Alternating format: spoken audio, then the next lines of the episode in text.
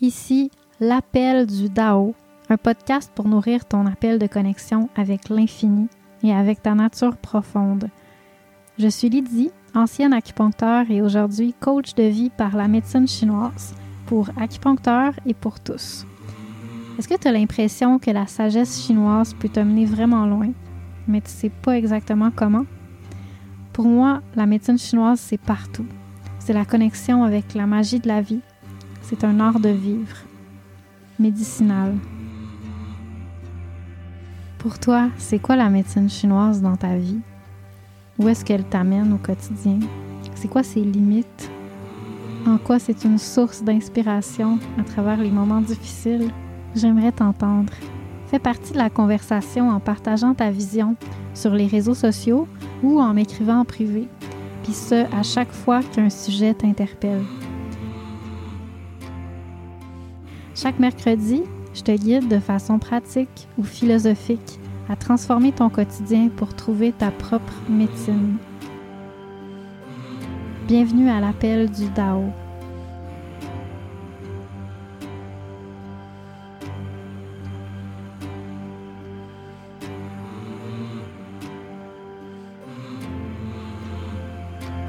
Bonjour et bienvenue à ce nouvel épisode de l'appel du Dao dans lequel on va parler d'un thème très populaire, les âmes jumelles ou les âmes sœurs. Euh, il n'y a pas si longtemps, on parlait pas d'âmes jumelles, on parlait d'âmes sœurs. J'en profite pour vous inviter aussi, avant de commencer, au défi Résonance. C'est un nouveau défi gratuit que j'ai lancé. En fait, euh, il est gratuit pour euh, tout le monde qui va s'inscrire d'ici le 20 mai. Après ça, il va être euh, au coût de 100 dollars parce que c'est quand même une semaine de, de vidéos, d'outils, d'introspection, une communauté avec qui on peut connecter pour approfondir les leçons, des défis que je vous donne quotidiennement pour rallumer le feu qui peut-être est éteindu un peu à l'intérieur de vous, dans votre relation ou juste à l'intérieur de vous on va prendre le temps de vraiment creuser un petit peu dans, dans ça, dans, dans les blessures du passé qui sont, qui sont inconfortables, mais qui ont fait que vous avez refoulé votre feu aussi. Donc, allez creuser un petit peu ça pour aller chercher un petit peu la sagesse des expériences passées puis les transformer en amour pour pas que la douleur nous, euh, nous pèse sur le dos, mais que ce soit vraiment un goût, un goût d'aimer encore plus, un goût d'être vulnérable une, expérience de vie ou des expériences de vie qui nous donnent envie d'aimer plus puis d'aimer mieux puis qui, nous montrent la voie pour aimer plus et aimer mieux sans se drainer. C'est vraiment ça le but du défi. C'est juste sept jours, on s'entend, c'est un petit défi, mais dans lequel on va quand même aller en profondeur sur sept jours. Alors, c'est un des cadeaux que je vous offre. Si vous êtes euh, intéressé, je vous invite à vous inscrire. C'est gratuit jusqu'au 20 mai. Vous allez avoir le lien dans les notes de l'épisode. Donc sur ce, bonne écoute.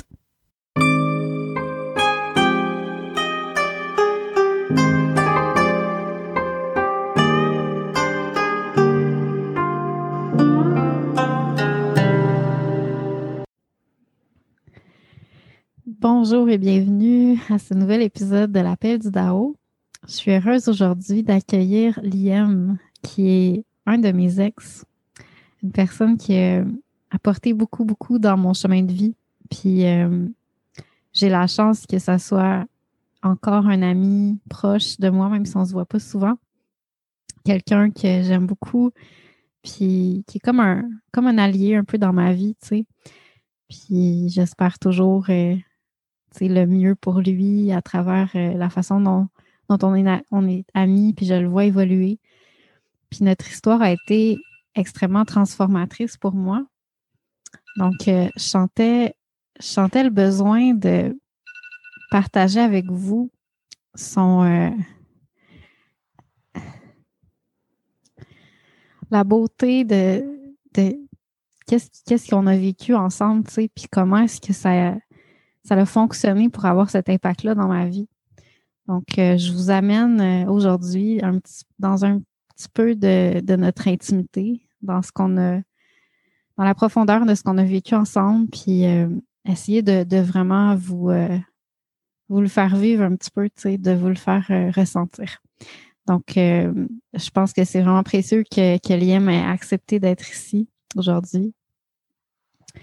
Et bon, alors après cette introduction, juste vous, vous dire un petit peu c'est qui avant de, de l'accueillir sur le podcast. Donc, Liam, c'est un c'est un presque acupuncteur. Il est, finissant en acupuncture.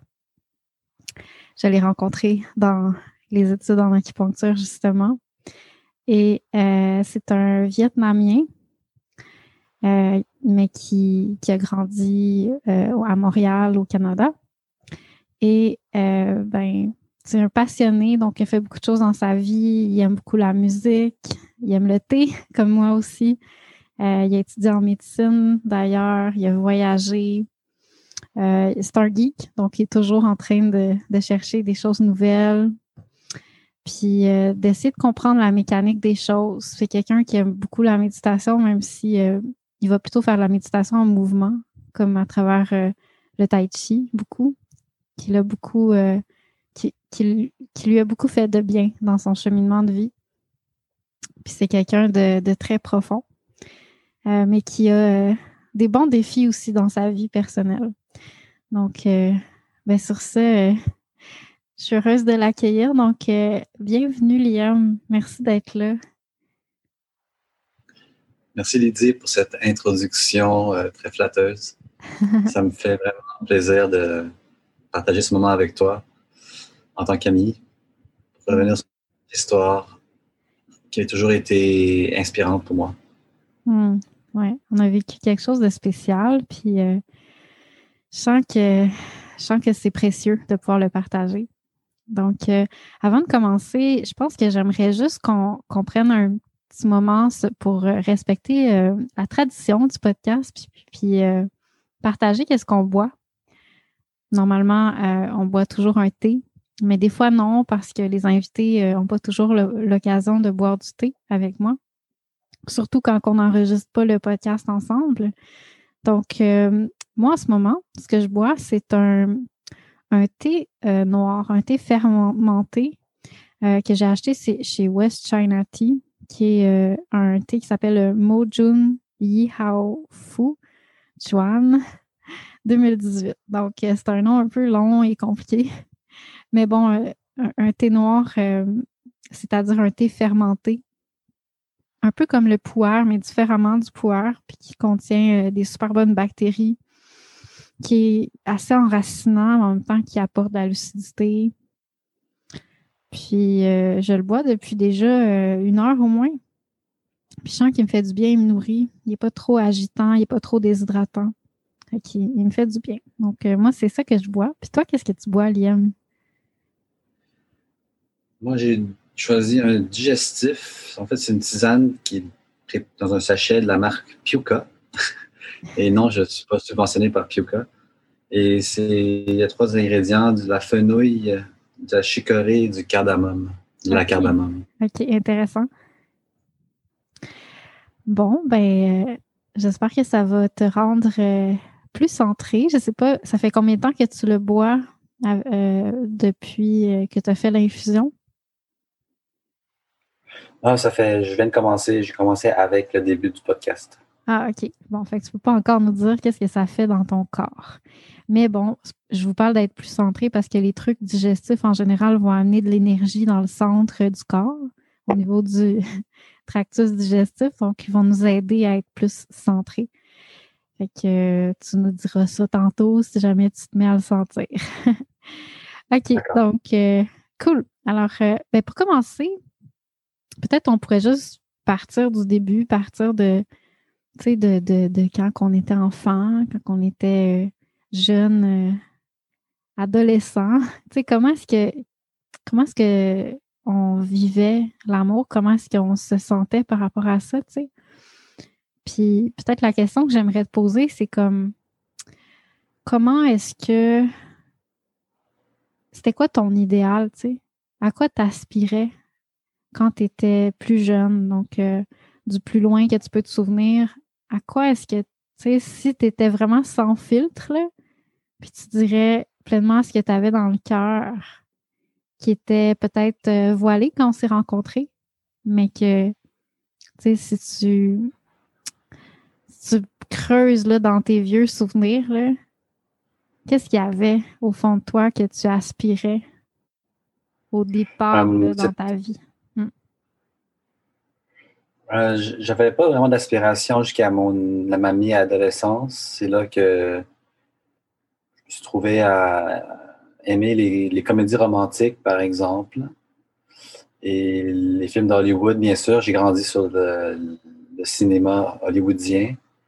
Alors, mes aspirations étaient de cet ordre-là, un amour romantique, unique et euh, idéal. Tout simplement. Tout simplement. Y a-tu euh, quelque chose des, souvenirs euh, qui t'auraient marqué particulièrement par rapport à ça, ces, aspirations-là? Euh, oui, ben, je, peux penser au cégep, en fait. J'avais commencé à développer une fascination pour une certaine fille que je, m'observais en train de la regarder pendant les cours. Et puis, je me suis rendu compte que j'étais amoureux d'elle. Et puis, j'ai attendu assez longtemps avant de simplement lui avouer mon amour. Donc, c'était pas du tout socialement intelligent de faire ça. Et puis, voilà, euh, elle a dit que c'était pas réciproque. Et j'étais fier de mon coup quand même parce que je me trouvais bien romantique de lui dire ça. Mm-hmm. Et euh, voilà comment ça s'est passé. Mm.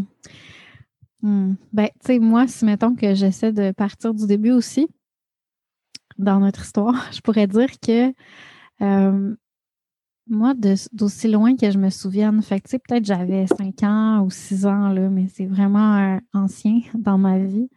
J'ai toujours eu l'aspiration de rencontrer quelqu'un avec qui je pouvais avoir une vie spirituelle, une vie amoureuse spirituelle, tu sais.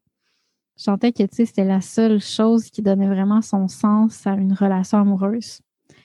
Puis c'est vraiment pour ça que je voulais ça, tu sais. Puis pourquoi, je ne savais pas vraiment pourquoi. Mais éventuellement, ça s'est précisé. C'était comme, ben, je sens que j'ai besoin de quelqu'un pour pouvoir vivre une vie spirituelle. Je sentais que, sans quelqu'un, je pourrais pas vraiment le vivre. C'était comme si, euh, la rencontre d'un homme avec qui je pourrais vivre ça rendrait ça possible. Comme si que j'avais pas j'avais pas les moyens à l'intérieur de moi pour pouvoir le vivre. C'est quand même un petit peu extrême de penser ça. Puis pourtant, je pense que je me trompais pas.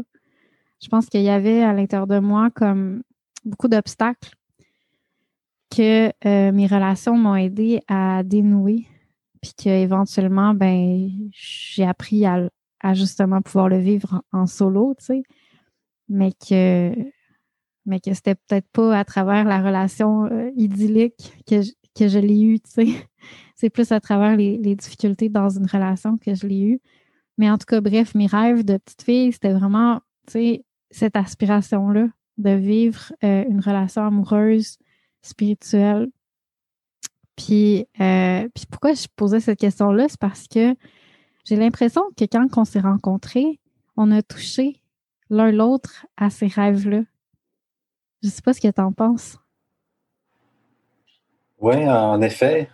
Euh, moi, le principal de ce qui m'a touché et attiré chez toi, c'était justement ton côté très presque religieux, spirituel, euh, euh, sacré. Et, voilà, qui, cherchait quelque chose de, très pur et très beau. Alors, j'ai toujours eu une attirance vers la bonté. C'est une caractéristique que je recherche chez une fille.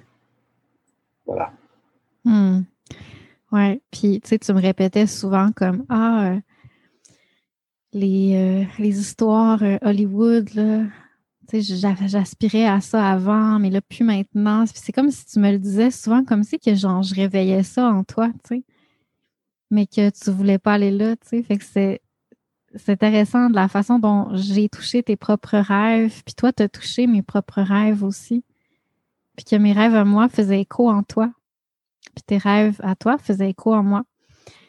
Il y avait quelque chose de, ouais, de vraiment doux dans tout ça. Tu sais, toi, tu touchais à mes rêves de vie spirituelle d'une façon quand même, euh, différente peut-être de ce que j'aurais pensé parce que tu sais, t'es quand même pas un gars qui passe, euh, qui vit, disons, sa vie spirituelle comme moi, tu sais. T'es quelqu'un de très discipliné, euh, dans la contemplation beaucoup, puis dans l'étude, mais tu sais, t'es pas comme dédié à ta vie spirituelle, mettons, comme moi. Tu t'as pas tout le même parcours euh, de, ben, je veux dire, on a, on n'a jamais le même parcours que quelqu'un d'autre, mais je veux dire, ton parcours, il est, euh, est peut-être moins centré, disons, sur la vie spirituelle. En même temps, tu sais, ça faisait partie de toi, mais d'une autre façon. Comme d'une façon vraiment. Euh, puis c'est justement, c'est des parties qui sont moins développées chez moi dans ma vie spirituelle. C'est comme si toi, tu t'étais plus développé dans l'aspect détachement, dans l'aspect euh, vide à l'intérieur, puis dans l'aspect discipline, c'est d'un genre de maîtrise de soi. Puis quand je dis ça, en même temps, c'est, c'est juste dans certains aspects, parce que dans d'autres aspects, il n'y a pas nécessairement encore de maîtrise de toi. Mais dans certains aspects, moi, je voyais ça. Puis j'étais comme, wow. Fait que ça, c'était comme. Ça rejoignait vraiment cet être-là qui se cultive, auquel j'aspire, avec qui j'aspire de, de, de connecter, puis de travailler ensemble. Puis en même temps, je pense qu'il y avait quelque chose de plus, tu sais, il y avait comme Ouais, je pense que c'est c'est beaucoup aussi l'aspect d'infini. Puis ça, c'est ben, fascinant parce qu'en fait, tu n'es peut-être pas 100% comme ça dans ta vie à toi, mais avec moi, on était toujours, quand on se rencontrait, tu étais toujours comme euh, silencieux. Ça, mm. ça me fait rire maintenant parce que tu sais, avec le temps, j'ai appris, puis c'est toi qui me l'as dit beaucoup, que dans le fond, tu sais, c'est juste parce que tu étais comme pas à l'aise de parler. Tu restais dans ton mental. Mais ce silence-là, moi, m'empêchait d'être dans mon mental parce que comme j'arrêtais de, de parler, parce que tu me répondais pas, tu sais, qu'on était juste présents un avec l'autre, ça me faisait complètement sortir de mon mental puis entrer dans un espace de présence ensemble. Je me souviens, tu sais, dans même ben pendant les mois, les, les mois qu'on s'est fréquentés au début, tu sais, ça a été long avant qu'on sorte vraiment ensemble. Je me souviens qu'il y a eu des moments où ce que on pouvait se regarder dans les yeux sans rien dire, juste comme ça, en se regardant pendant comme quasiment cinq minutes. Là. Je sais pas si tu te souviens. Je dirais plutôt une minute, mais euh, c'est quand même euh, bon déjà une minute. Ouais. Euh, ouais. Dans des moments un petit peu random de la vie, genre en, attendant le métro ou euh, dans le métro, à juste comme se regarder dans les yeux, puis genre rentrer dans l'infini à travers les yeux de l'autre. Ça, c'était comme, c'est souvent présent dans notre présence ensemble. Fait que ça m'amenait vraiment dans une autre sphère de ma vie spirituelle que celle que j'avais développée. C'était vraiment précieux. C'est comme tu m'amenais vraiment dans, dans cette aspiration-là que j'avais, puis d'une façon que c'était vraiment complémentaire à moi. Fait que, ouais, c'était hmm. vraiment précieux. Merci de rappeler tout ça. Ça, ça rend tout ça un peu plus frais dans la mémoire et le cœur. Hmm je me disais aussi peut-être qu'on pourrait parler de notre bagage. Quand on s'est rencontrés, on arrivait chacun avec un bagage dans nos vies amoureuses qui, qui était comme présent par rapport à où se constituait l'un face à l'autre. par exemple, toi, tu arrivais d'un bagage où ce que tu avais eu à apprivoiser le fait de, de prendre ta place en tant qu'homme avec les femmes, ça, ça a été un apprivoisement quand même euh, long et euh, délicat, je pense, pour toi. Mais tu étais rendu tellement loin de l'amour romantique hollywoodien, mettons. Tu étais rendu complètement ailleurs. Si tu veux peut-être nous raconter un peu, euh, dans le fond, tout ça, comment que, en quelques mots, comment tu avais évolué à travers tout ça, puis comment tu étais par rapport à tout ce bagage-là, comme où tu en étais au moment où on s'est rencontrés par rapport à tes valeurs amoureuses puis euh, ton cheminement? Je dirais que c'est un processus qui est toujours en cours, mais j'avais beaucoup de misère à justement prendre ma place, euh, à assumer ma virilité, malgré ma grande, mon grand estime de moi. J'avais pas confiance en moi du tout. Et euh, c'est quelque chose que je travaille toujours et, où j'étais à ce moment-là, j'étais justement, comme tu dis, beaucoup dans le mode, euh, le mode le plus détaché possible de l'amour romantique et en mode assez séducteur. Et c'était ça la priorité. Euh, même si toutes les autres dimensions de la relation amoureuse étaient présentes, hmm. euh, pour moi, le plus important, c'était le pouvoir de hmm. la séduction. Mm-hmm. Ouais.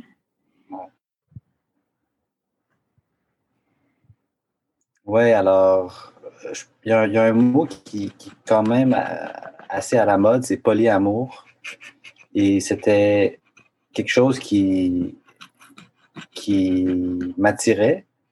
Sauf que je réalise maintenant que c'était pas du tout le moment pour moi d'essayer ça, n'ayant jamais été dans une relation euh, monogame auparavant, une vraie relation durable entre deux personnes. J'avais jamais vécu ça, donc euh, a, priori, le polyamour, en y pensant maintenant, c'était vraiment pas quelque chose que j'avais le droit de, considérer. C'est comme apprendre à faire du vélo euh, avant de apprendre à, marcher. Tu hmm. Ouais, c'est vrai que quand je t'ai connu, tu sais, c'était comme un idéal pour toi, le polyamour. Puis c'est vraiment là-dedans que tu essaies de te développer, tu sais. Puis, euh, puis tu étais comme en train de, de, devenir un bon séducteur, quand même, je dirais. Puis en même temps, c'est vrai qu'effectivement, il y a une part de toi qui, je sentais qu'il était pas capable d'être vulnérable, tu sais, de s'ouvrir pour vrai, vivre une vraie relation profonde avec une femme. Puis que finalement, le polyamour, ça prenait comme un, un rôle un peu de fuite dans ta vie, tu sais. Comme si que, tu sais, faire du vélo, c'est-à-dire avoir plusieurs relations en parallèle, tu sais, au lieu d'être un, un, un, next level, tu sais, comme un niveau plus avancé, d'être bon, mais ça t'empêchait d'être vraiment bon parce que parce qu'il y avait comme trop de choses qui se passaient en même temps. Puis tu pouvais pas juste prendre le temps d'être vulnérable puis d'être entier avec une femme. En tout cas, moi, c'était comme ça je le percevais dans mon dans mon point de vue, tu sais, pour t'avoir vu évoluer à travers ça.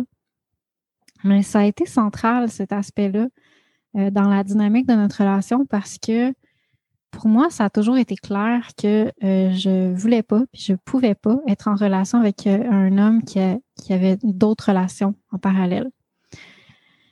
Fait que quand je t'ai rencontré, c'était magique un peu. Il y avait quelque chose de vraiment magique parce que, écoute, j'en ai même pas encore parlé, mais tu sais, tu le sais, tu le sais, cet, aspect-là de notre relation, c'est qu'avant de te rencontrer, moi, j'ai rêvé à toi. Puis, tu sais, plus tard, en tout cas, avec, beaucoup de recul, j'ai réalisé que j'avais même rêvé à toi dix ans avant de te rencontrer, tu sais. C'était vraiment beau parce que ce rêve-là, il m'expliquait pourquoi qu'on pouvait pas être ensemble. C'est comme, en tout cas, il y a vraiment plein d'éléments dans tout ça. Mais je vais quand même partir euh, du moment où, que juste avant qu'on se rencontre, j'avais fait un rêve vraiment significatif avant de te rencontrer. Puis, euh, ben, je vais le raconter parce, que je pense que c'est vraiment, euh, vraiment précieux. C'est que à ce moment-là, je sortais avec un gars, puis j'étais enceinte de ce gars-là. Puis, ben, tu sais, tout allait bien, là, on était bien, puis j'étais contente d'être enceinte, puis c'était bien relax. Puis là, j'ai eu un rêve dans, d'une façon comme au moment où ce que tu pourrais jamais t'attendre à ça, tu sais.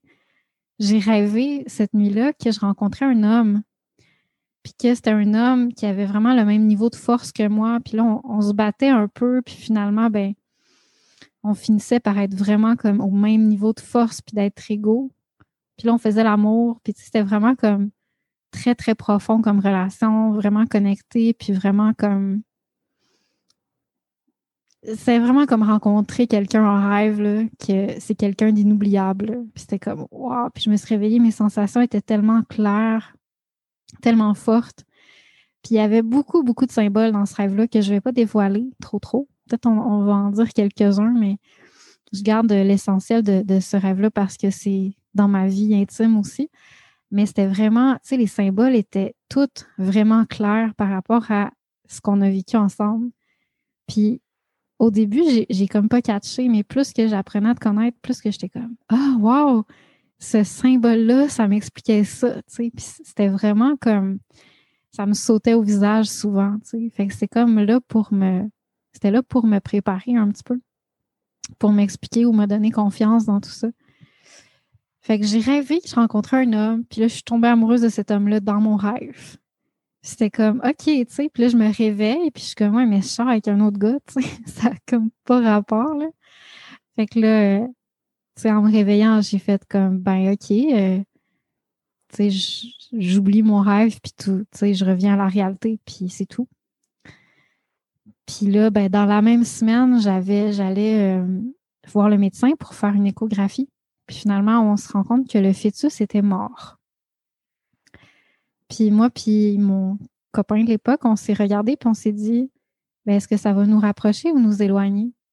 On s'est regardé puis on s'est dit, ben, je pense que finalement, ça va nous éloigner. Parce que c'est comme si, tu sais, on sentait tous les deux qu'on se correspondait pas tant que ça. Mais on était heureux d'avoir un enfant, tu sais. Fait que c'était comme, OK, ben, il n'y aura pas d'enfant. Donc, laissons-nous libres, tu sais, pour pouvoir euh, aller avec quelqu'un qui nous correspond mieux. Puis c'est juste, c'est juste devenu vraiment clair entre nous. Fait que c'est arrivé vraiment vite. Puis, ben, en dedans d'une autre semaine, je t'ai rencontré. Puis, quand je t'ai rencontré, il y avait exactement la même énergie que l'homme que j'ai rencontré dans mon rêve. C'est la même énergie de genre fascination, de de connexion puis de lutte avec quelqu'un qui est au, au, même niveau que moi, mais qui a vraiment une lutte, que tu sais, je dois lutter pour être capable de ne pas me laisser vaincre.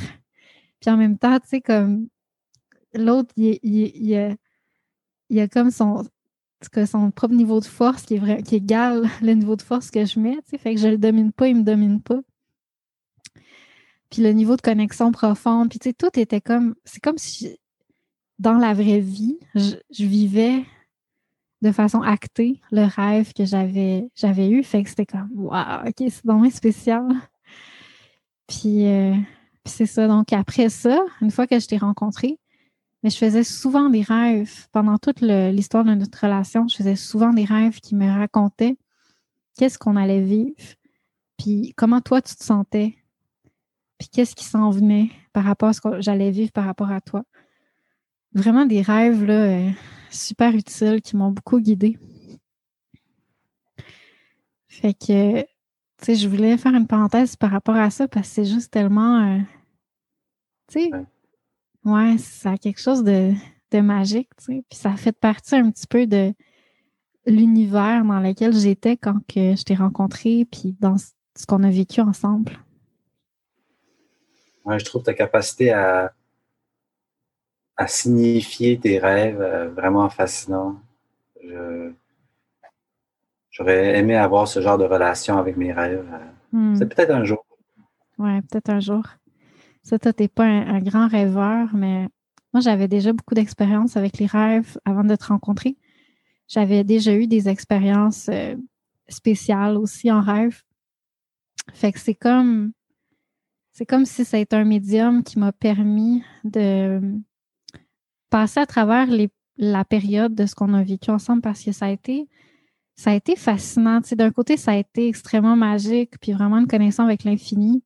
Puis d'un autre côté, ça a été, euh, vraiment euh, ben, transformateur dans le sens, c'est euh, difficile. Là, j'ai beaucoup pleuré, puis ça m'a vraiment ébranlé profondément. Fait que, fait que c'est ça. Donc, ça, ces rêves-là m'ont vraiment m'ont vraiment aidé à garder le cap à travers tout ça, puis trouver un sens, puis comprendre le sens, tu sais. Hmm. Puis là, hmm. après ça, ben, il y a eu le moment où on s'est rencontrés, vraiment, tu sais, euh, puis comment que la dynamique s'est développée dans tout ça. La connexion qu'on avait au moment où on s'est rencontrés, puis dans les, dans les semaines, euh, puis les mois après. Puis euh, là, je l'ai décrit depuis tantôt, cette connexion-là, mais toi, comment tu l'as senti, cette connexion-là, dans ton état d'esprit que tu étais, genre de séducteur, puis tout ça? Tu sais, comment, comment toi, tu as senti qu'est-ce qu'il y avait comme énergie entre nous à cette époque-là, à ce moment-là? Ben, c'est, je l'ai un peu déjà dit, c'était vraiment le côté spirituel. Tout simplement, hmm. on, cherchait la même, le, bien commun, entre autres, mais par la spiritualité, parce que l'esprit humain est, euh, est riche et, et, bon. Alors, alors euh, moi, je me suis toujours considéré comme un religieux dans le sens sacré du terme. Hmm. C'est toujours quelque chose de qui unit des gens et qui, qui participe au bien commun, tout simplement. Puis ça, je, le sentais en, toi. D'ailleurs, ta, ta, signature de ton courriel et de ton de ta ton site web, je pense, c'est une citation d'Hippocrate Mm-hmm. Là où l'amour des humains et l'amour du métier. Mm. J'ai toujours admiré ça. Euh, j'aspire vers ça. Ouais. Ouais, c'est ça. Il y avait quelque chose. Euh, on se comprenait. C'est vraiment comme si on, se comprenait dans, dans l'essence. Puis dans la surface, dans notre façon de vivre notre vie, puis nos valeurs, là, on était vraiment clash. Parce que pour moi, ta façon de, créer ta vie, puis, ta vie amoureuse, vers tes idéaux, ça, c'était vraiment clash par rapport à, c'était comme impossible pour moi. Mais en même temps, on se comprenait dans le fond. Fait que ça, c'est fascinant parce que c'est comme si, tu sais, on passait, on a passé beaucoup de temps ensemble parce qu'on se sentait nourris de passer du temps ensemble, right? C'était. Oui, oui. Absolument. Sinon, euh, je ne le ferais pas. c'était comme, c'était comme inspirant. Tu sais, ça, je me souviens, tu sais, on, on allait se voir dans un, dans un, café, un, salon de thé. Puis on pouvait passer des heures à juste comme, OK, bon, on va aller marcher dans la rue. OK, on arrête là. Puis, tu sais, on, on, passait longtemps, puis on faisait juste être ensemble.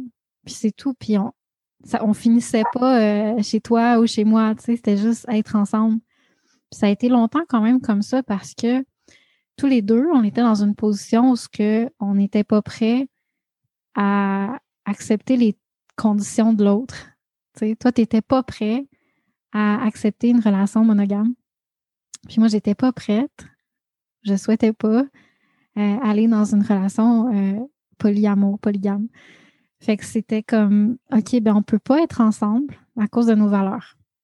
Mais on s'aime on se reconnaît, quelque chose de vraiment euh, vrai puis profond, puis c'est tellement nourrissant d'être ensemble. Fait on faisait juste accepter qu'on qu'on pouvait pas, mais savourer qu'est-ce qui était là, tu sais. c'était juste bon, puis c'était pas comme euh, ben des fois oui, des fois c'était de la torture un peu, mais souvent ça l'était pas. C'était juste bon. C'était juste comme en tout cas moi je me sentais comme passer du temps avec toi, ça me faisait ça me faisait du bien, c'était nourrissant. C'était simple. Ouais.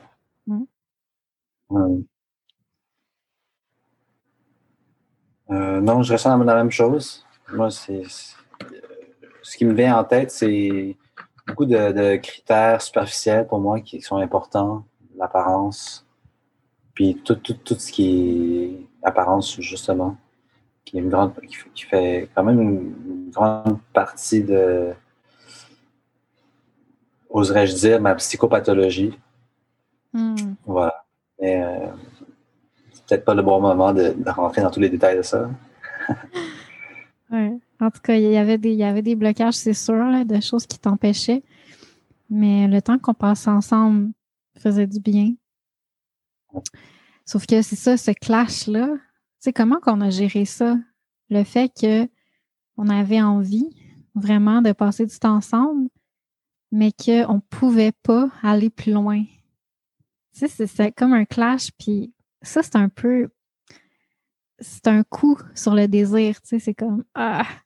Tu sais, tu peux pas avoir. Tu peux pas nourrir ton désir, tu peux, tu peux pas le satisfaire, tu sais. Puis en même temps, ben, c'est beau, puis tu sais, c'est comme. C'est permis de passer du temps ensemble, puis d'être bien, puis, puis de profiter de ça, tu sais. Mais ça fait mal au désir fait que c'était quand même un clash qui pouvait des fois être comme la torture, comme je disais, puis être difficile à gérer. Je sais pas, toi, comment tu vivais ça? Est-ce que, tu sais, ben, je sais que tu es quelqu'un qui a tellement cultivé le détachement que c'est facile pour toi de rien sentir, tu sais. Mais est-ce que tu sentais des choses par rapport à ce clash-là, des fois? Ben, là, je dois, je dois donner des informations euh, assez clair, scientifique, c'est que les antidépresseurs hmm. diminuent beaucoup la, libido. Et j'en prenais à, cette époque-là. Euh, j'en prends toujours. À cette époque-là. Et puis, donc, voilà ce qui me rendait un peu plus détaché aussi. C'est vrai. C'est vrai. Puis, tu sais, souvent, on est plus sensible dans le milieu de la nuit parce qu'on est plus comme vulnérable, plus dans notre cœur, puis on n'a pas tout le mental qui vient comme étouffer le cœur, tu sais. Puis dans la journée, tu sais, avais l'air complètement comme indifférent des fois ou détaché des choses qu'on vivait ensemble. Puis, ben, tu sais, éventuellement dans notre relation, on a fini par dormir ensemble avant de coucher ensemble. On dormait ensemble, puis à un moment donné, bon, on a fini par être un couple pour vrai, tu sais, dans tout ça. Mais je me rappelle, tu sais, les premières fois qu'on dormait ensemble, dans le milieu de la nuit, tu avais des crises d'anxiété, tu sais. Puis bon, je pense que T'es comme ça en général, ça, ressort plus dans la nuit. Puis je me souviens, c'est là que tu étais plus amoureux, puis plus comme sensible, tu sais. Comme c'est comme si ça, ça, ça, tu sais, ce qui était refoulé au fond de toi, genre, tout d'un coup, ça, ça popait dans le milieu de la nuit, puis c'était comme, wow, OK. C'est ça que tu sens au fond, tu sais. Ouais, t'as raison. C'est sûr que la nuit, on a tendance à être plus à nu. Ouais de façon métaphorique et, et littéralement. Plus vrai. ouais. ouais. Puis tu sais, bon, le thème du podcast, je voulais qu'on parle du concept des âmes jumelles aussi. Puis, tu sais, on n'a aucune idée si nous, on est vraiment des âmes jumelles parce que je pense qu'on ne devrait pas mettre les choses dans des boîtes. Des fois, ça résonne plus comme ça ou, non, tu sais. Mais certainement qu'on avait une affinité spéciale, puis que euh, ça correspond aussi un petit peu à cette idée-là par rapport à tout ce qui est euh, incapacité d'être ensemble, euh, forte attraction, mais un gros clash entre nos façons de nous, de nous être construits dans la vie puis nos valeurs, tu sais.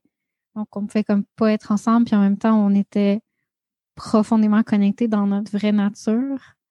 Puis il y avait comme un espace d'infini, comme si avec toi, il y avait un, une, porte qui s'ouvrait. Puis c'est ce que je chantais vraiment, c'est comme ça que je peux le décrire. Une porte qui s'ouvrait comme un raccourci vers l'infini. C'est comme si, genre, j'ouvrais cette porte-là, puis là, tout d'un coup, j'étais dans le ciel étoilé, dans le vide, dans la galaxie, dans. dans... Puis là, c'est pas. C'est pas. Euh, c'est pas. Euh, c'est pas un symbole, genre, c'est vraiment le feeling que j'avais comme quoi tout d'un coup j'étais dans l'infini puis qu'il y avait plus il y avait plus rien d'autre là c'était comme un espace-temps où ce que le temps s'arrête puis genre c'est le vrai qui est là tu sais quelque chose de vraiment spécial puis je sens que ça correspond à cette idée là hmm. ouais ben l'infini ça fait beaucoup partie de toute démarche spirituelle, je pense. Parce que ça nous ramène à l'humilité, voilà. Mm-hmm. Oui, vraiment, tellement. Mm. Je me demande si euh, peut-être. En fait, je ne sais même pas si ça va être quoi ta réponse, mais euh, si tu as envie de nous parler de c'était quoi tes difficultés à toi euh, par rapport à, notre relation, tu sais, qu'est-ce que toi tu trouvais difficile puis qui t'a confronté avec moi? c'est tu as toujours été avec moi dans les relations la, la critique très dure de toutes les, imperfections, tous les défauts que peut avoir une personne. Et donc, tout comme je suis extrêmement dur envers moi-même, je suis dur envers les autres aussi. Hmm. Et ça, je ne sais pas d'où ça vient exactement. Mais je te cherchais toujours des défauts et je regardais pas les qualités. Euh, c'est un peu comme prendre pour acquis des, belles hmm. choses. Hmm. Oui, puis ça, là, ça me fait vraiment penser à le point de rupture qu'il y a eu entre nous. Le point de. Je ne sais pas comment l'appeler, mais il y a eu un moment où ce que on a vécu quelque chose, puis que ça a fait que tout d'un coup, tu as réalisé, tu sais, qu'est-ce que tu prenais pour acquis. Puis, puis ton cœur s'est ouvert, tu sais. Alors qu'avant, ton cœur était toujours en mode détaché, parce que pour toi, le détachement, c'était une valeur cruciale dans, dans, dans, ben, dans toi, tu sais. C'était comme quelque chose de vraiment précieux. La chose la plus précieuse, je dirais, pour toi, c'est le détachement, tu sais. Puis c'est beau, tu sais, c'est quelque chose de, vraiment précieux, puis qui, qui m'a beaucoup enseigné, tu sais. Mais c'est comme si euh, peut-être ça t'empêchait de vivre d'autres choses, de toucher à d'autres parties de ton âme. Puis, à un moment donné, dans notre histoire, il y a eu quelque chose qui a fait que tout d'un coup, tu as été capable de sortir de ça puis de toucher à cette partie-là de ton âme, tu sais. Fait que cette, euh, cette chose-là, j'imagine, tu, tu devines un peu de quoi je parle? Est-ce que tu devines? Ben oui, euh, ta rencontre avec avec euh, un, un, autre homme. Oui. Parce qu'on était dans une relation euh, difficile, comme on, comme on se disait, tu sais, où ce que tu euh, éventuellement tu t'étais engagé avec moi à avoir une vraie relation puis une vie de couple. Puis là, ben, on vivait une relation, mais dans ton cœur, c'est comme si tu n'étais pas vraiment engagé, tu sais. C'est comme une part de toi qui valorisait tellement le détachement que tu mettais pas vraiment ton cœur dans notre relation. Fait que, tu sais, tu faisais un pas en avant, un pas en arrière, un pas en avant, deux pas en arrière. C'était vraiment euh, pas évident. Puis, ça faisait que, ben, tu sais, on sortait ensemble, des fois, on se laissait, puis tu revenais sur tes paroles, puis c'était bien euh, instable. Puis, euh, puis, à un moment donné, ben, tu sais, on était dans une période où on s'était laissé. Puis j'ai rencontré quelqu'un d'autre. Puis c'est comme c'est comme si dans euh, dans l'énergétique entre nous deux, on était comme encore ensemble, tu sais. Mais comme officiellement, tu avais comme fermé la porte, mais qu'on pourrait reprendre à, tout moment, mais tu avais quand même fermé la porte. J'ai comme fait comme OK, là, tu sais, je vais saisir cette opportunité-là pour comme arrêter de sortir de ce pattern-là, tu sais. Fait que quand j'ai rencontré quelqu'un, j'ai juste ouvert cette porte-là en me disant ça va me libérer un peu de, de ce cercle vicieux-là de genre toujours dire oui, puis après ça, finalement, euh, que tu reviennes sur tes paroles, puis tu sais, tu le sens pas, puis que tu sois comme pas sérieux, tu sais. Fait que, fait que c'est ça. Donc, quand j'ai rencontré un homme, ben, je me suis embarquée avec cet homme-là, euh, sérieusement, comme je fais toujours. Puis là, tout d'un coup, ben, ça t'a euh, ébranlé, tu sais. Puis, euh, puis là, ben, ça a été beau. En fait, ça a été vraiment beau de voir ton processus dans ça. Je sais pas si tu vas en parler un peu. Mon processus, euh, je me rappelle juste justement avoir, avoir pleuré quand même, une perte, puis avoir beaucoup souffert émotivement, même si je pense que c'était pas une souffrance euh, traumatisante. Hmm. Euh, c'était comme la, grosse tristesse que j'ai vécue et dont je me, rappelle quand même. Et ça m'a rendu plus fort, ça m'a rendu plus vulnérable. Hmm. Hmm. Ça m'a rendu plus humble. Et euh, on est comme donné une, une claque, une claque sur la joue ou douche froide. Ouais. je pense qu'on en a tous besoin. Hein? Moi, j'en ai eu en masse d'envie qui, euh, qui m'ont rendu plus humaine aussi. Mm. Ouais, fait que, fait que ça, ça a été un, moment clé dans notre relation parce qu'à partir de là, euh, ben, à un moment donné, je n'étais plus avec cet homme-là, puis on s'est retrouvés. Puis tu étais vraiment reconnaissant. Tu étais vraiment comme. Comme tu, m'as vraiment honoré, puis respecté pour euh, toute la beauté que tu voyais en moi. Tu m'as comme ouvert ton cœur pour vrai cette fois-là. Tu sais c'était beau. Mm. c'était quand même, euh, ça a été quelque chose, ça a été comme beaucoup d'étapes, notre relation. Puis finalement, ben on, après, après beaucoup d'autres aventures qu'on racontera pas, mais il y a eu aussi un autre moment où on a décidé de ne pas poursuivre notre relation. Tu sais, de, de, de juste se laisser partir. Un moment où ce que toi, peut-être tu étais encore une fois dans des doutes à l'intérieur de toi, puis tu avais de la difficulté à, t'engager un peu plus, puis euh, ouvrir ton cœur un peu plus. Puis un moment où ce que moi, j'ai commencé à sentir que je voulais sortir d'un cercle vicieux, puis, euh, pas être victime de ça, tu sais. Sentir que j'avais un pouvoir sur ma vie. Puis à un moment donné, ben on, a, je pense qu'on a tous les deux choisi puis accepté parce que quand il y en a un des deux qui refuse qu'on se laisse ou qu'on s'éloigne, ben là, ça arrive facilement qu'il va convaincre l'autre. Mais si les deux acceptent, ça finit que on est capable de, passer, euh, de, digérer puis de faire le deuil pour vrai, tu sais.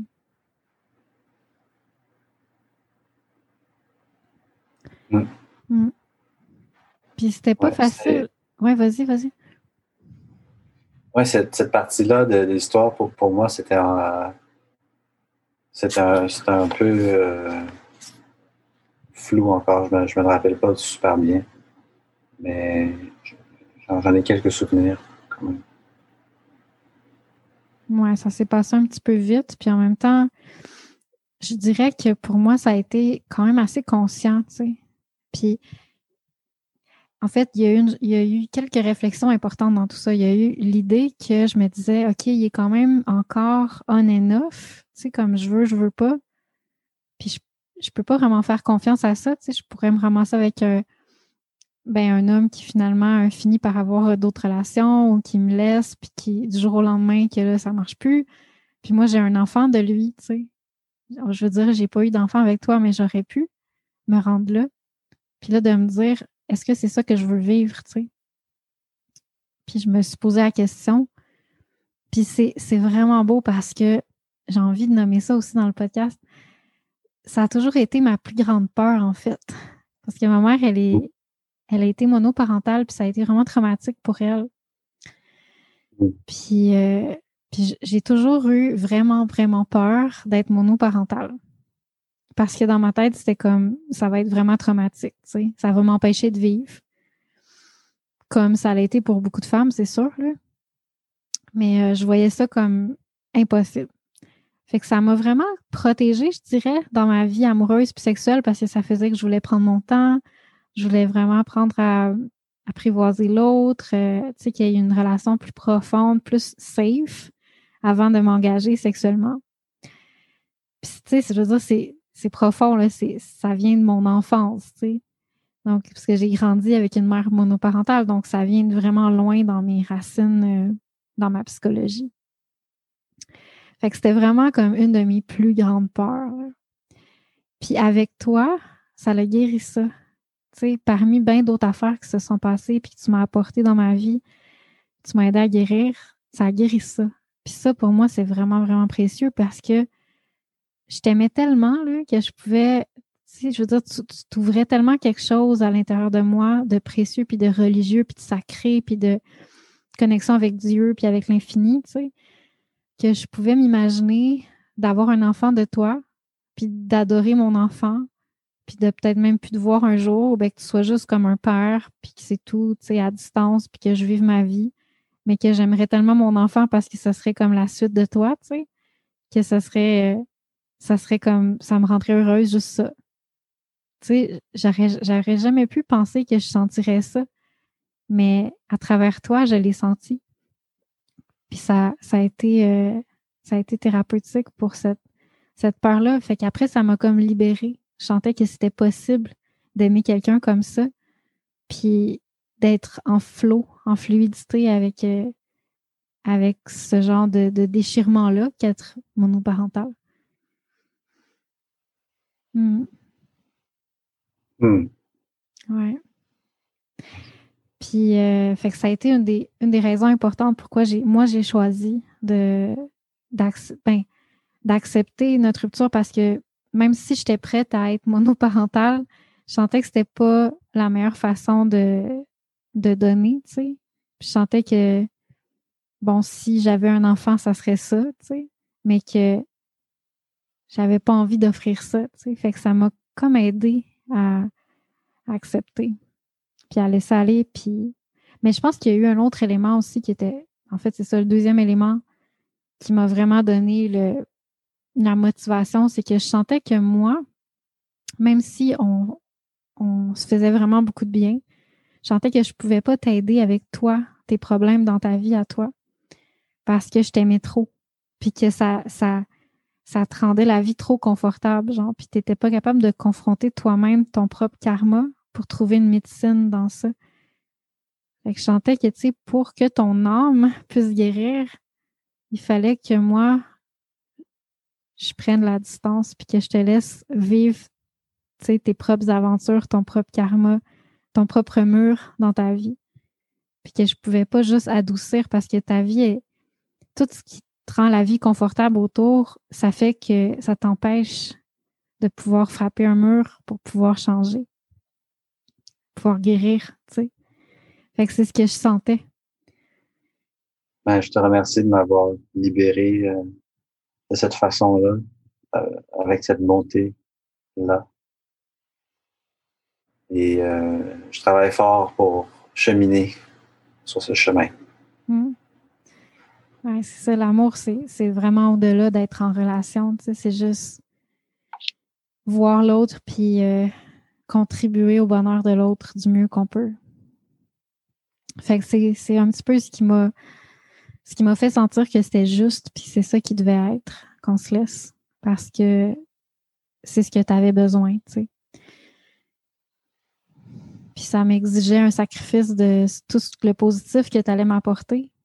Puis ce qui est beau dans ça, c'est qu'en le sacrifiant, tu en sacrifiant le portail vers l'infini que tu étais, tu sais, que que tu rendais accessible pour moi, c'est comme si ça m'a ça m'a donné le genre de claque que j'avais besoin pour dire OK, là maintenant, là, tu l'as vu, tu, l'as rêvé toute ta vie, là. Toute ta vie depuis que tu es un enfant, tu as rêvé à te rapprocher de Dieu à travers quelqu'un. Tu as rêvé à vivre une vie spirituelle avec quelqu'un, à travers quelqu'un.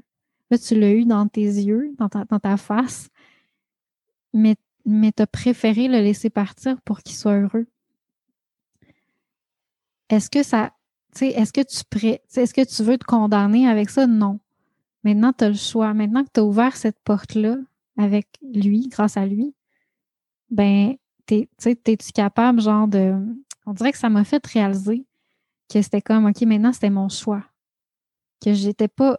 Je suis pas en train de me condamner, moi, dans ma vie spirituelle en te laissant puis en essayant que toi tu sois heureux, tu sais.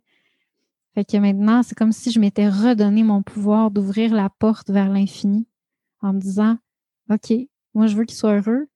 Puis oui, c'était un raccourci à travers lui, mais c'est comme j'avais besoin de lui pour connecter avec Dieu, tu sais. Puis là, en le laissant partir, c'est comme il n'y a plus de béquille, c'est juste fais-le.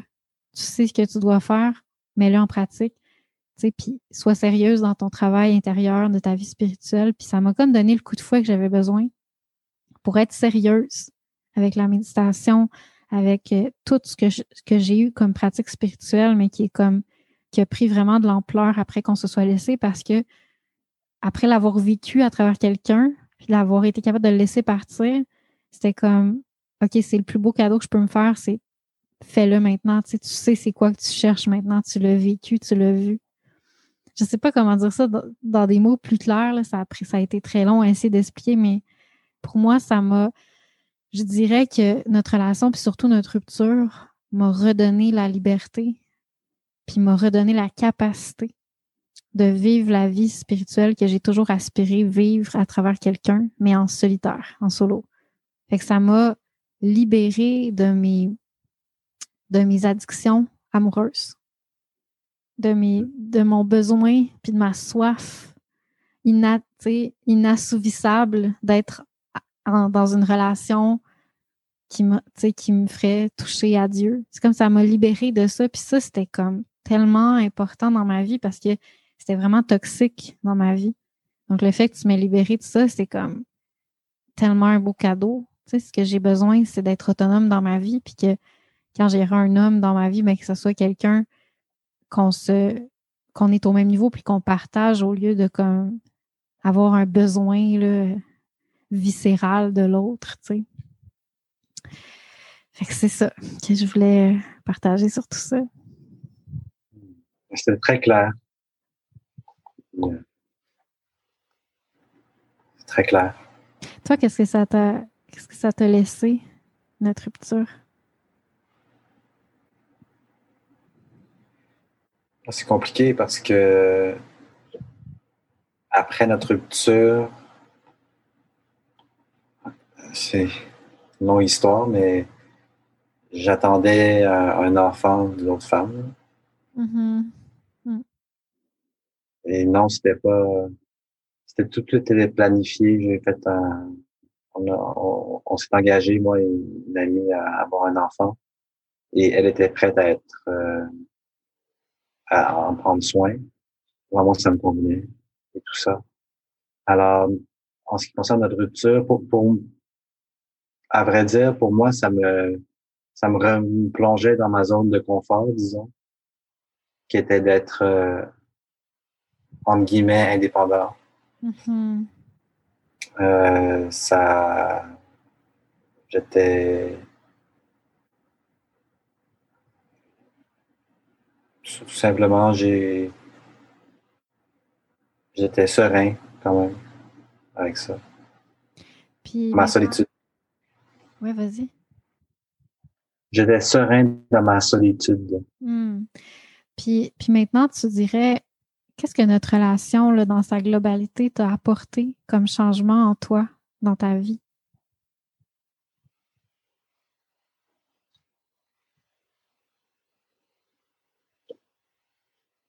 Je dirais mon rapport avec la, féminité quand même, parce que j'ai pas, j'ai jamais eu de sœur et j'ai jamais eu de bonne amie euh, fille. Euh, pourrais presque dire que j'ai jamais eu de bonne amie garçon, alors, euh, mais surtout de bonne amie fille. Et puis, les, les seules amies filles que j'ai eues, c'était dans, des relations, je crois. À hmm. part, bien sûr, des, des, compagnes de classe et tout ça, c'est sûr. Mais, donc, connaître une femme dans son intimité, c'était quelque chose pour moi de enrichissant et tout simplement, je, devais vivre quelque chose comme ça et je continue à vivre euh, des expériences euh, de cette nature-là. c'était ma première vraie relation, je dirais. Même si c'était assez turbulent. Mais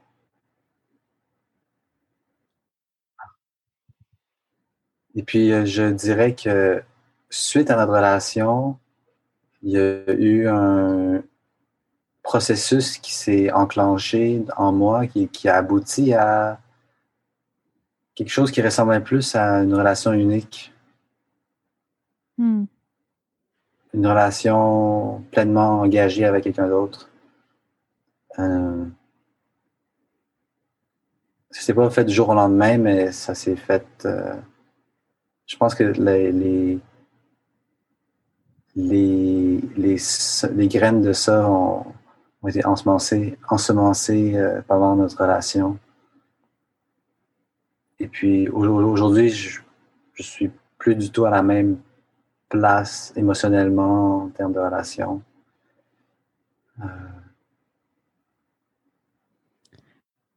donc, c'est ça que ça a apporté à ma vie. Je suis devenu plus, un peu plus humain, tout simplement. Hmm. Oui, plus proche de ton cœur, puis plus envie d'être vulnérable, donc plus. Euh, tu sais, dans le fond, c'est comme à partir de là, tu me disais que tu cherchais plus une relation monogame, tu sais, parce que tu avais mm-hmm. plus envie de vivre ça, tu sais, d'aller en profondeur, d'être vulnérable, ouvrir ton cœur. Tu avais comme plus envie d'aller dans différentes directions, puis de comme. Tu sais, de, de vivre cet idéal-là que tu avais avant par rapport au polyamour. Tu sais, c'est comme là, c'était vraiment. Tu voulais aller plus profondément. Tu voulais aller dans cet espace-là de romantisme, puis de ouvrir ton cœur, genre, puis d'être touché, puis de creuser avec une femme. Même si, bon, je pense que tu es encore. Euh, tu confrontes encore des parties de toi qui, sont dans le détachement euh, puis l'indifférence, tu sais, des fois qui sont excessivement euh, détachés. Mais il y avait déjà quelque chose de ce détachement-là qui s'effritait, qui ne voulait plus exister, tu sais. Ouais, c'est sûr, c'est sûr, parce que j'ai quand même beaucoup souffert, ça, ça m'a, rendu plus fort et plus vulnérable. Alors, hmm. je crois que oui. Ouais. Merci d'avoir partagé euh, un petit peu ton point de vue par rapport à notre histoire sur le podcast avec les, auditeurs. Euh, peut-être, je, me demande, qu'est-ce qu'on, si on a envie de partager, comment on voit ça, le concept d'âme sœur ou d'âme jumelle maintenant, après tout ce qu'on a vécu, après qu'on soit plus ensemble depuis quelques années? Même si notre relation était très forte, peut-être que avec le temps, un petit peu, on, on, peut perdre contact avec ça, puis se dire, bon, ben, est-ce que c'était vraiment ça, tu sais? Je sais pas toi comment tu te sens? Bien, mon concept d'âme sœur a, évolué quand même et continue d'évoluer. Je pense que maintenant, je suis rendu à, à la dimension de choix, que c'est pas prédéterminé nécessairement euh, par le destin ou par euh, les astres bien que ça puisse l'être, il y a une grande part de, choix qu'on fait à cultiver une âme sœur. Hmm. Hmm. Cultiver une âme sœur comme cultiver la profondeur dans une relation ou, ou autre chose? Oui, exactement. OK, ouais. Hmm. Moi, ce que je vois, c'est beaucoup l'idée de, de cultiver mon âme pour pouvoir cultiver l'âme sœur. Genre, c'est intéressant parce que plus que moi, genre, je me sens comme mûre, mature spirituellement. Plus je sens que, genre, je suis capable de connecter avec mon âme sœur, tu sais, ou avec la personne qui est devant moi, avec qui j'ai des affinités, tu sais. Puis puis une des choses que j'ai réalisées aussi avec toi, même si je l'avais vécu dans le passé, on dirait que ça m'a vraiment encore plus frappé avec toi. C'est toutes les choses dans ma vie que j'ai procrastinées intérieurement, tu sais, sur mon travail intérieur, que je me suis dit, ah, je, je sais pas moi, je vis des deuils, je vis des, des, chocs dans ma relation amoureuse, puis je suis juste comme, OK, je vais juste fuir ce problème-là, tu sais. Mais toutes ces choses-là, en fait, au lieu de que je puisse devenir plus mature intérieurement grâce à elle, j'ai comme resté, je suis restée comme, tu sais, euh, du même niveau d'intelligence intérieure parce que je les ai fuis, je, les ai fuis. Donc, euh, toutes ces choses-là que j'ai procrastinées, elles m'auraient rendu plus mature, puis elles m'auraient permis qu'au moment où on se rencontre, j'ai les capacités intérieures de saisir l'opportunité de cette affinité-là. Parce que c'est clair que l'affinité était là, puis qu'il y avait quelque chose de vraiment beau qu'on pouvait faire ensemble. Mais je sens que j'étais pas capable parce qu'il y avait des choses dans ma vie qui m'avaient été mises en face, puis que j'avais comme fui, puis j'avais pas fait des comme des devoirs que la vie m'avait demandé. Puis j'étais juste comme ah non, je vais pas faire ça, j'y crois pas, puis là là. Puis finalement, ben, ça je le sais que ça m'aurait donné la capacité. Puis je peux donner des exemples concrets, mais je veux pas m'étirer euh, dans le podcast, mais je sais que ça m'aurait donné la capacité de quand, quand tu es arrivé dans ma vie, de, de, de m'écouter plus, puis d'incarner plus cette femme-là que tu voyais en moi, au lieu de genre sacrifier toutes mes valeurs, puis de, de, de, de laisser parler mon désir, puis finalement de me perdre à travers, à travers mon désir de toi, tu sais. Puis en me perdant, de finalement perdre la magie de notre relation, tu sais, de perdre, de perdre cette connexion-là ou cette valeur-là. Tu sais, je, le sentais que c'est quelque chose qu'il fallait que j'apprenne dans le passé. J'avais été confrontée à des situations de vie qui m'amenaient exactement là, mais que j'ai comme procrastiné intérieurement. Puis quand je t'ai rencontré, c'est comme, OK, si j'avais bien fait ce qui m'a été demandé dans ma vie, je l'aurais vécu autrement. Mais il n'est pas trop tard parce que là, grâce à toi, je me suis dit, là, je, là, je me prends en main, puis j'arrête de procrastiner ces choses-là parce que les choses reviennent toujours dans notre vie, tu sais. Puis peut-être un jour, j'aurai une autre opportunité d'être plus mature, puis de ne pas me perdre dans mon désir, puis de réussir de conserver la beauté de la connexion parce que je me perds pas. Fait que, fait que c'est des grandes leçons, des grandes leçons, genre de faire plus, faire plus qu'est-ce qu'on sait qu'on doit faire parce qu'un jour ou l'autre, l'opportunité à laquelle on aspire puis qu'on a toujours rêvé, elle va être dans notre face, puis peut-être qu'on ne sera pas prêt pour l'accueillir, puis on va juste gâcher l'opportunité. Puis ça, c'est tellement une grande leçon pour moi, fait que c'est une autre des choses que tu m'as vraiment apporté. C'est motivant. c'est motivant. Ouais. Ouais. Être. Euh, être sérieux et mature dans notre. Puis avoir foi, tu sais. Je veux dire, si on se dit, ah, ce à quoi j'aspire, ça viendra jamais. Puis là, finalement, on fait juste procrastiner en se disant, je sais même pas si ça existe, tu sais. Mais non, ça existe. Puis le jour que ça va être devant toi, tu vas regretter de ne pas avoir fait ce qu'il fallait pour être attirant ou attirante pour cette personne-là ou capable d'être euh, à la hauteur de ça. Donc, euh, ouais super important. Moi, le concept d'âme sœur, pour moi, c'est beaucoup relié à ça aussi, tu sais, le fait de, de me cultiver pour saisir l'opportunité. Puis, je pense que j'ai encore l'idée que peut-être que c'est possible de vivre quelque chose de peut-être aussi profond, peut-être moins profond, mais presque aussi profond, peut-être plus profond, mais quelque chose de similaire à ce qu'on a vécu avec quelqu'un d'autre, même si c'est différent je crois que peut-être que je sais pas, je sais pas c'est quoi le concept des âmes jumelles, je le comprends pas super bien, euh, mais je crois profondément que tu sais dans le mystère des polarités et puis des affinités, euh, on n'est jamais condamné. Tu sais, je crois que ce qu'on a vécu ensemble c'était clairement une opportunité. Peut-être on aurait pu aller plus loin, mais certainement que ça nous a donné beaucoup, beaucoup, puis c'est super précieux. Puis que ce qui est bien plus important, c'est de, à chaque instant, tu sais, quand on a le choix dans le moment, d'essayer de faire ce qu'on peut avec ce qu'on a. Tu sais. Fait même maintenant qu'on n'est plus ensemble, bien, on peut malgré tout faire tout ce qu'on peut grâce à ce qu'on a vécu avec ce, qu'on, ce que ça nous a apporté. Puis je crois que tu sais, si on fait tout ce qu'on peut avec ce qu'on a, ben un jour ou l'autre, il y aura sûrement une opportunité encore qui va arriver devant nous, que ça soit euh, je veux dire, des fois, les relations peuvent se recréer, mais que ça soit une autre personne, une autre personne qui vienne comme incarner ça. Parce qu'au fond, tu sais, tu es, juste un, véhicule pour, pour l'infini. À travers toi, je voyais l'infini. Mais Dieu peut s'exprimer dans, dans, dans chaque personne. L'infini est comme illimité. Des fois, il pop quelque part, puis après ça, il disparaît puis pop ailleurs. Donc, euh, c'est juste d'avoir confiance en euh, les multiplicités des, formes.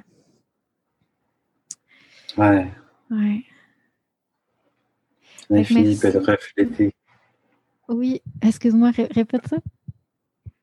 L'infini peut être reflété dans une goutte d'eau. Oui, oui. Fait que, ben, merci à, à tout le monde qui nous ont écoutés. Je pense que c'était beau de partager ce petit moment-là avec vous. J'aurais peut-être aimé euh, conclure en, vous lisant quelques poèmes qui ont été inspirés de tout ce qu'on a vécu, euh, Liam et moi. Fait que je vais terminer comme ça. Si jamais vous avez envie de les entendre, vous pouvez euh, continuer le podcast. Si vous préférez les lire, je vais les mettre aussi dans les notes de l'épisode. Donc, vous pourrez cliquer puis aller euh, les lire pour mieux comprendre. Des fois, j'écris en français, des fois, j'écris en anglais. Donc, euh, je vais vous mettre la traduction française s'il y a lieu. Alors, je vous remercie, puis on se revoit la semaine prochaine pour un autre épisode de l'appel du DAO. Merci Lydie, au revoir.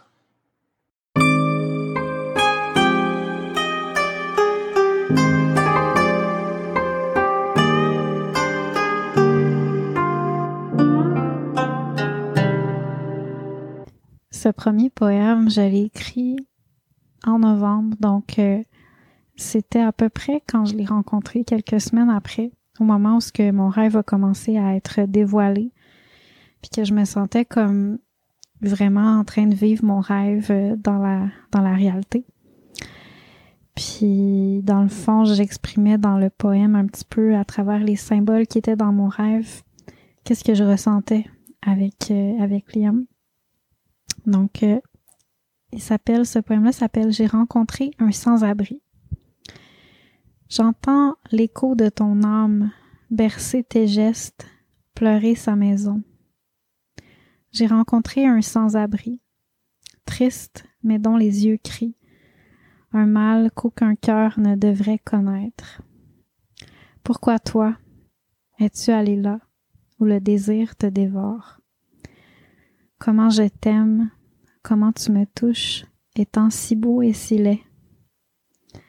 Cher vagabond, si tu pouvais retrouver ta maison, entendre l'écho de mon âme, bercer mes gestes, si fort et si clair, que nos maisons puissent être une. Si tu pouvais laisser ta beauté rayonner, ton cœur être un, je deviendrais le meilleur de moi avec toi. Je ne sais pas si vous euh, vous ressentez un petit peu à travers le poème, qu'est-ce qui a été discuté à travers la, la conversation. Il y a vraiment un, un peu de, de cette magie-là, puis de cette inaccessibilité-là entre nous. Comme un, un, paradoxe entre les, ces deux, euh, ces deux opposés-là. Le deuxième poème que je veux vous lire, c'est relié à son aspect euh, d'indifférence, de détachement. Qu'est-ce qu'on vivait ensemble en lien avec ça? Donc, euh, il s'appelle, ce poème-là s'appelle Ce merveilleux fantôme. Je suis en amour avec un fantôme. À quoi bon l'embrasser, lui faire l'amour, l'écouter si je parle à un sourd? À quoi bon devenir le meilleur de moi, m'élancer vers les étoiles, faire don de toutes mes richesses qu'il emporte au vent, faire don de mes meilleures saisons et aimer jusqu'au sang. À quoi bon? Aimer sans être aimé, rire et pleurer de ma joie de le connaître, si c'est un fantôme. À quoi bon l'appeler quand je crains la mort, lui qui est le plus près de mon cœur, s'il n'est que du vent, absent, interdit, errant.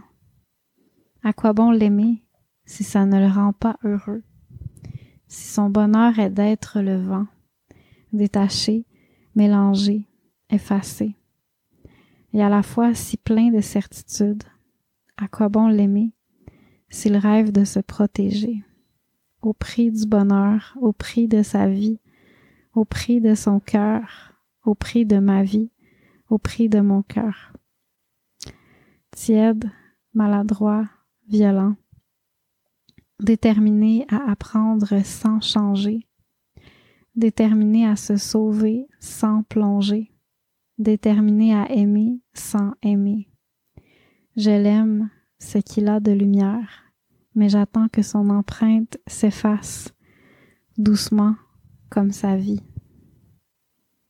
Ça, ça a été écrit en mars 2017, après plusieurs mois de, de, d'interaction profonde et en même temps euh, déchirante parce que autant qu'il y avait de la profondeur, ben, il y avait euh, de la résistance.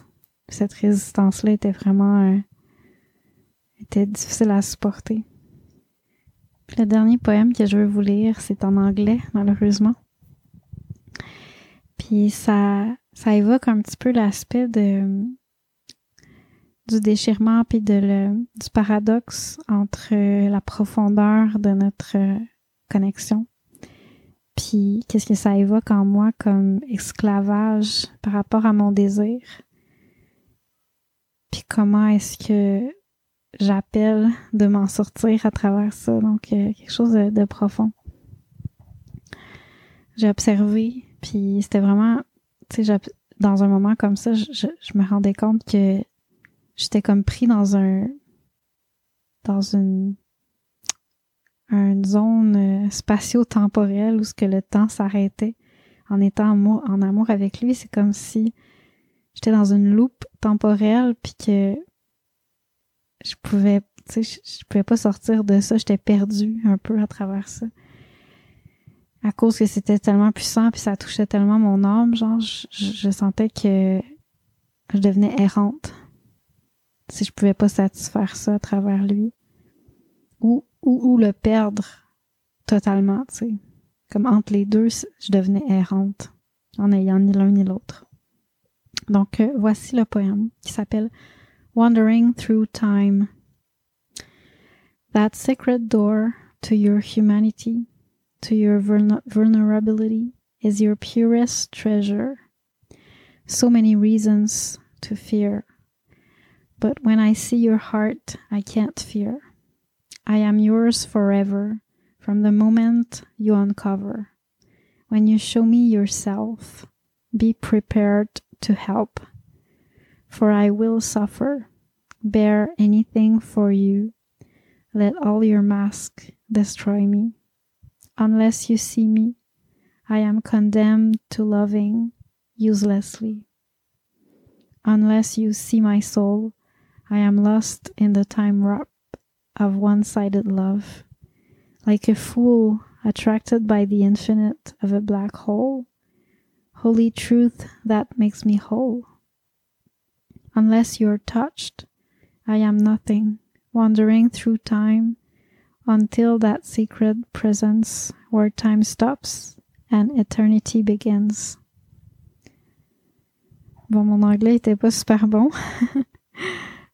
Je pense que je suis fatiguée, là, c'est la fin de la, soirée. Mais vous allez avoir le texte pour ceux qui veulent aller lire, puis la traduction dans les notes de l'épisode. Donc, euh, ce poème-là, il évoque vraiment le feeling d'être pris entre deux mondes. Puis que cette relation-là, même si elle est vraiment belle et profonde, elle a un petit côté toxique. Puis que je, suis en train de l'observer, puis euh, de nommer ça, tu sais, de le, d'essayer de le comprendre, comment c'est toxique parce que ça me rend prisonnière. Prisonnière de l'errance, en fait. Donc, euh, je pense que c'est des thèmes qui sont intemporels, qui sont importants, puis qui, qui ont été des grandes leçons dans ma vie. Puis je remercie vraiment Liam d'avoir euh, d'avoir pu me partager ça à travers ce qu'on a vécu. Peu importe, c'était peu importe ce que ça a été comme positif puis comme négatif, tu sais, c'est ce qui en ressort, qui est vraiment un trésor maintenant dans ma vie. Donc, euh, en vous souhaitant euh, d'être capable, à travers toutes les situations euh, faciles puis difficiles de vos relations amoureuses, de faire sortir son essence, de faire émerger les petites pépites d'or pour que tout ça puisse prendre un sens puis devenir fertile dans votre vie pour vous sentir plus humain, plus vulnérable, plus fort aussi, plus vrai. Parce que c'est au fond, c'est ça qui compte, c'est qu'est-ce qui reste après. Alors, euh, on se dit à la semaine prochaine pour un autre épisode de l'appel du Dao. Bye!